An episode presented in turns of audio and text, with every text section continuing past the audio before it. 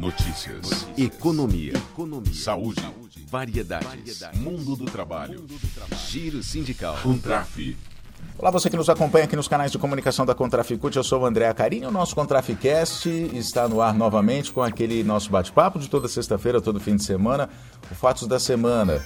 Dia em que a gente destaca os fatos não só da categoria bancária, mas também do que aconteceu no Brasil em termos de mundo do trabalho, de economia, de política, enfim. O nosso Contraficast, o nosso bate-papo, começa agora. E a gente começa falando sobre a campanha nacional 2022 dos bancários. Foi divulgado o índice da inflação na manhã desta sexta-feira. Uh, o INPC oficial para 12 meses, que ficou em 8,83%. Esse índice comprova, na verdade, que a negociação foi exitosa, a negociação dos bancários. O acordo foi fechado na semana, foi firmado, assinado na semana passada. Esse dado então comprovou a importância desse acordo que garantiu direitos e conquistas aos bancários, como o reajuste diferenciado para a participação nos lucros e resultados e os vales refeição e alimentação, além de outros avanços fundamentais em temas como teletrabalho, prevenção ao assédio sexual e ao assédio moral, segurança bancária. Então, o resultado do acordo foi o seguinte: foi garantido o reajuste salarial de 8%, 8% nos salários, além de aumento no VA e no VR de 10% e um adicional de mil reais no Vale Alimentação, que vai ser pago até o mês de outubro.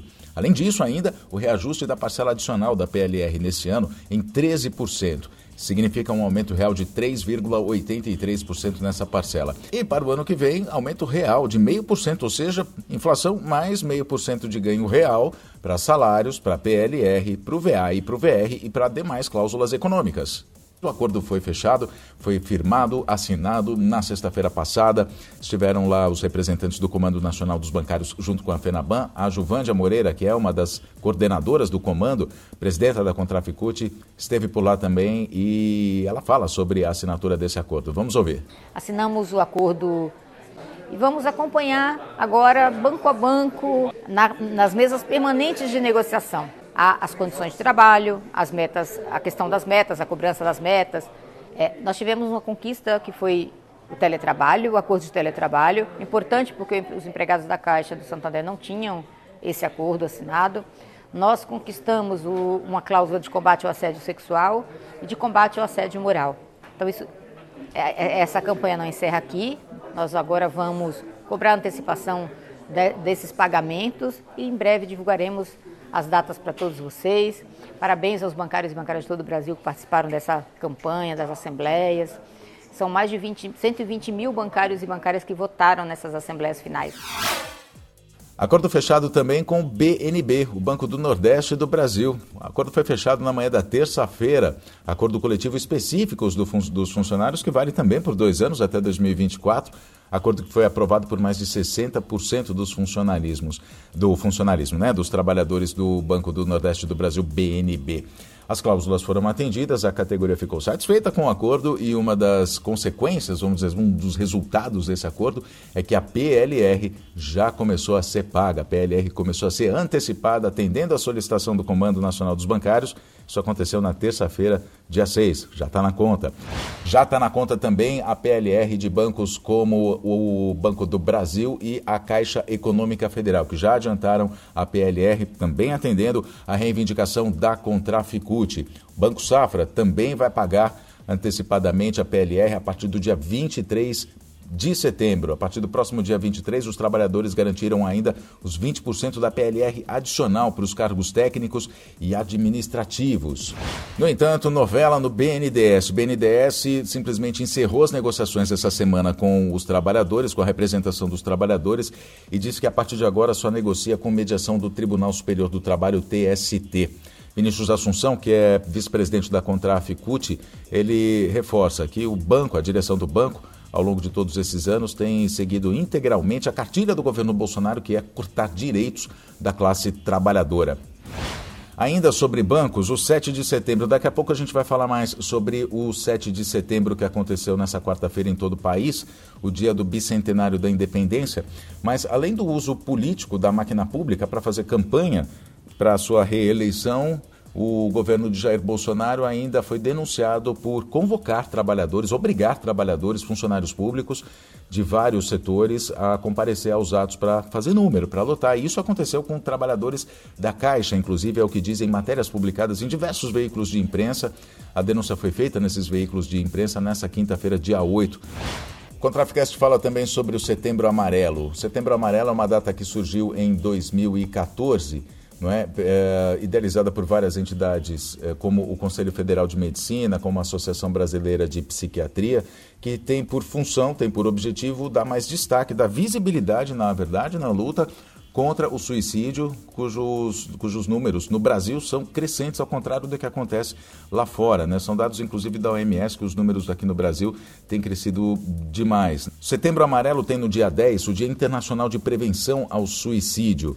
E o lema desse ano, dessa campanha do Setembro Amarelo, é A Vida é a Melhor Escolha. Com esse tema, com esse lema, o Setembro Amarelo, que ocorre desde 2014, então engloba uma série de ações de prevenção ao suicídio. E no mundo do trabalho isso também é muito debatido, porque afinal se a gente for pegar pelo mundo do trabalho, onde a cobrança, as novas relações de trabalho, na verdade, né, as cobranças, as metas abusivas, o assédio moral, tudo isso causa adoecimento mental nos trabalhadores, a gente tem que considerar o dado de que nos últimos cinco anos o número de afastamentos de trabalhadores por adoecimento mental cresceu 50%. Na categoria bancária, inclusive, isso acontece bastante. Né? Pesquisas sobre as sequelas da Covid-19, que foi desenvolvida pela Contraf, mostrou, por exemplo, que 67% dos bancários e bancárias sentem quase o tempo todo a cabeça cheia de preocupação e que 45% nunca ou quase nunca se sentem alegres. E o adoecimento mental, e quando a gente fala nisso, a gente fala em estresse, em ansiedade, uh, enfim, nesses transtornos, isso tudo é prelúdio para o suicídio. Então, temos que ficar muito atentos a isso. Uma das ações do Setembro Amarelo vai acontecer nessa semana, de 12 a 14 de setembro, na próxima semana, portanto. É uma atividade que vai acontecer metade presencial, metade online e é promovida pelo Ministério Público do Trabalho de Campinas e pela Unicamp. Essa programação, essa, esse segundo seminário, na verdade, o primeiro foi realizado em maio deste ano, tem por objetivo discutir o sofrimento mental e o suicídio como, eh, a partir de estratégias de enfrentamento no trabalho. Acontece então dias 12, 13 e 14, das 9 da manhã até as 6 horas da tarde. Vai estar disponível no canal do YouTube do MPT de Campinas. Vale a pena a gente ver, porque vai ter uma série de especialistas falando sobre as relações trabalhistas e sobre como prevenir, como uh, lidar com essas situações de ameaças de suicídio, para a gente poder salvar vidas. Então, toda atenção é necessária. Destaques do Brasil, agora a gente não pode deixar de falar, a gente tem que iniciar aqui os destaques falando sobre o fatídico 7 de setembro, um dia que deveria ter sido comemorado de forma cívica por todos os brasileiros, uma data que é de todos os brasileiros, comemorando a independência do Brasil, foi simplesmente sequestrada, conforme dizem todos os especialistas em política, jornalistas, enfim, toda a imprensa tem se. É, se referido ao 7 de setembro justamente como, com esse termo, né? É, o Jair Bolsonaro, presidente da República, sequestrou o 7 de setembro para fazer campanha política. Isso aconteceu já logo em Brasília, começou logo pela manhã, ainda num café da manhã, reunindo autoridades, depois no comício em Brasília e depois no comício no Rio de Janeiro. Uh, os, os uh, outros candidatos se pronunciaram, a Simone Tebet, do MDB, por exemplo, ela, chega, ela afirmou à imprensa que o 7 de setembro é uma data do Brasil e que a bandeira brasileira ela não pertence a partido nenhum e a nenhuma ideologia. Ciro Gomes também, se, que é do PDT, também se pronunciou dizendo que foi uma vergonha nacional as, a, a atitude de Bolsonaro, as palavras de baixo calão, inclusive, que ele disse no, na esplanada dos ministérios.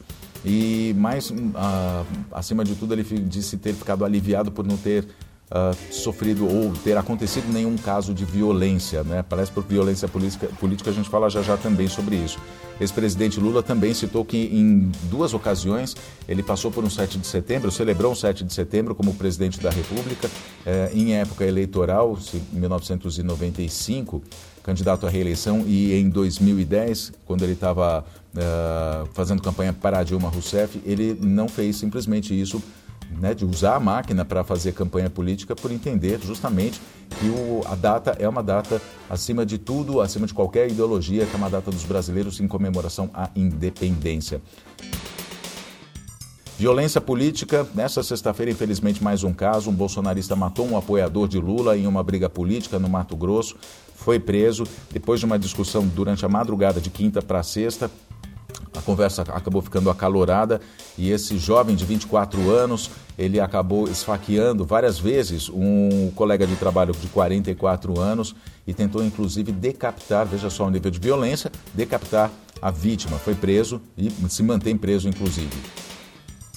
No entanto, 7 de setembro não foi só de sequestro político né, para fazer campanha. No 7 de setembro houve também o Grito dos Excluídos, uma iniciativa que acontece desde 1994, foi idealizada pela CNBB, a Confederação Nacional dos Bispos do Brasil, que tem justamente como função fazer um contraponto ao Grito do Ipiranga. Né? Então é o Grito dos Excluídos que este ano questiona independência para quem? E essa população foi às ruas em várias cidades do Brasil, em São Paulo, no Rio de Janeiro, em Belo Horizonte, no Recife, além de outras cidades, Porto Alegre também, além de outras cidades do interior também, com ações inclusive solidárias. Em São Paulo, logo às 7 horas da manhã, em frente à Praça da Sé, chovia e ainda fazia frio, mas o povo estava lá, o povo estava lá distribuindo comida para quase 5 mil ou 3 mil pessoas, na verdade, né, pessoas em situação de rua. O Grito dos Excluídos, então, aconteceu no dia 7 de setembro. E assim a gente encerra mais uma edição do nosso Contraficast, o nosso bate-papo de toda semana aqui no Fatos da Semana. Fiquem bem, a gente se fala na próxima semana. Até lá!